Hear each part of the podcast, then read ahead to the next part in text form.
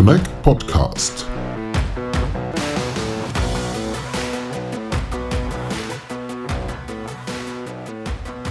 Hello and welcome to our Connect podcast. My name is Lennart Holtkemper from Connect, and today's episode we are recording at the Connect Conference 2022 in Dresden. Like in the last years, the Connect conference is all about 5G, digitalization, Open RAN, the future of mobile networks, and furthermore, fixed line and broadband are important topics.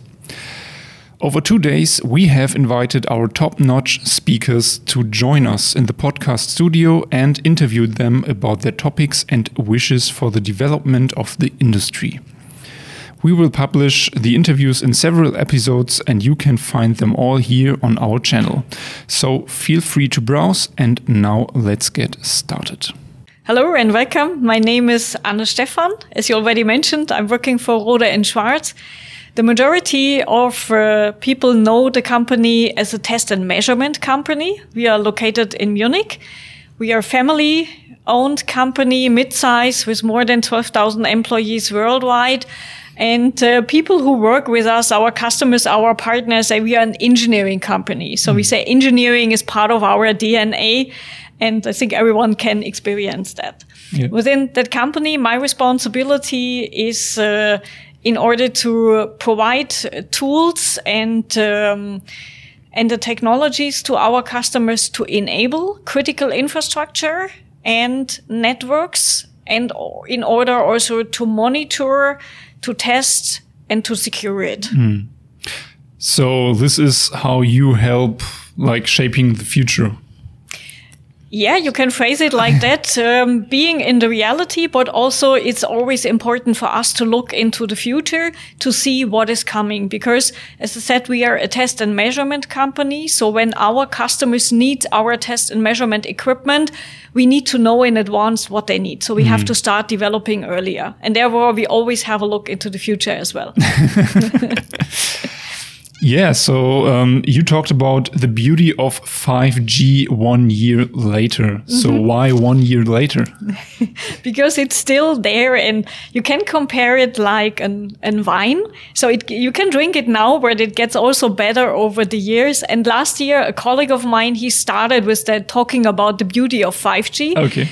So we decided to continue one year later because it's still, it's still there. Hmm. And the reason behind that is really we see more the opportunities that are coming to the industry by 5G, by the features 5G brings, like the higher data rates in the uplink, in the downlink, the low latency. These are enabling a lot more possibilities mm. compared to other technologies. And why is it important to analyze 5G networks for industrial use cases? So this is what you Rohde and Schwarz basically does?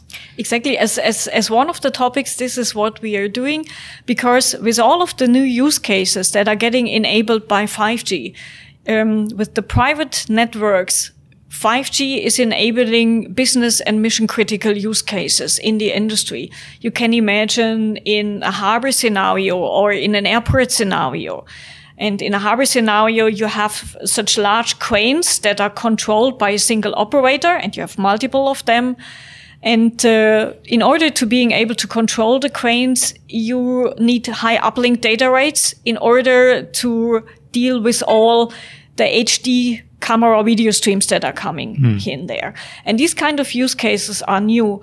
And within the networks, specifically in the critical infrastructure, it is essential to rely, to have a reliable network, to have a good quality network, mm. but also have a reliable coverage. And therefore, the testing of the network mm. is so important in such areas. It's also, of course, it's also in the public networks, like you know, but a worst case scenario for you could be you have a call drop. And of course, you would be angry if you, everyone experienced yeah, having a yeah. call drop, but it's not life threatening or it's not having a, a high risk impact yeah. to anything else. And therefore, it's even so important to test in the, in the mm. new use cases for 5G. And how low is the failure rate of 5G private networks in harbors, for example? so generally the the look from from a testing perspective at the 5G there are higher quality requirements compared to the public networks. And there are ways in order to specify that there are the five uh, nines and the six nines. So these are ways that tell you about, for example, if you have um, connection messages, there are one million messages. And in the 6-9 case, just one of those messages is allowed to get lost. So mm. there are certain criteria specified specifically for those cases that tell you about the higher quality requirements that are there. For you personally, what is the importance of, of 5G? This is a very good question, I have to say. So the importance of 5G for, for me personally is um, the change also when looking at the end-to-end use cases that we are having. We also heard that in the presentations before that it's really important what matters to the user. And we are getting a lot of new users from the industry, from the critical infrastructures with the 5G technologies. And being able to understand from your quality of experience, that is how good the video streaming is, mm. measuring the video quality to how important it is the quality of experience from a robot perspective out of the industry or from an autonomous car. These are the different criteria that we have to adapt and also implement in our test and measurement equipment. And we need to, to think uh, also about what innovative test methods we can bring in to handle all of the number of data that we are collecting there. Mm. And I guess it's a lot of data. It is really a lot of data and you, you can think about machine learning techniques in order to do prediction of anomalies in a network, to use this for network optimization. Or one example I've given in the presentation is about a call score st uh, stability. If you think about autonomous driving, mm. it's essential for the car to be connected, to have a reliable connection. And if you know from a network there is an area where there is a higher risk that call drops appear, this might have an influence on the behavior of the autonomous car. Maybe the driver has to take over control. Mm. And all of these tests are uh, are gonna handled with the info we get out of the data that mm. we are collecting.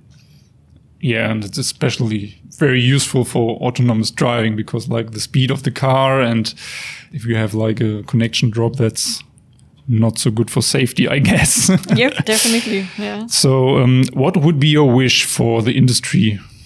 So to to continue with with the 5G to drive it forward together, to use events like the conference we have here, also getting industry players together to exchange on the challenges that we are seeing because with all of the new use cases we are seeing it's important to understand what are the new challenges how can we hmm. master them together and of course, also looking into the future, looking towards 6G. What are uh, techniques that coming in by 6G that can help us to solve problems we are having today? Hmm. What do you think are the important steps for for the future for the next five years, maybe? What will come next? There, there are many trends that we are seeing, and I think this will also continue in 5G, and also we see trends coming in from 6G. And with experience from the past technologies, we know sometimes things are moving out of one technology and move into the other, and things are moving back from an earlier technology and another technology. So we have to really see and understand what are the trends that are affecting us. To name, we see a lot of activities at Open RAN at the moment. This also has an impact on network testing solutions, on device testing solutions. So we are working on, on things like that. Another trend is the 5G broadcast, mm. where we see a lot of potential to use this to do energy um, reductions in order to use a multi cars, so have a transmission from one to multi users instead of a one by one transmission. Other trends we see the 5G over satellite. So there are mm. many, many topics like that are coming. And Rohde and Schwarz will address them.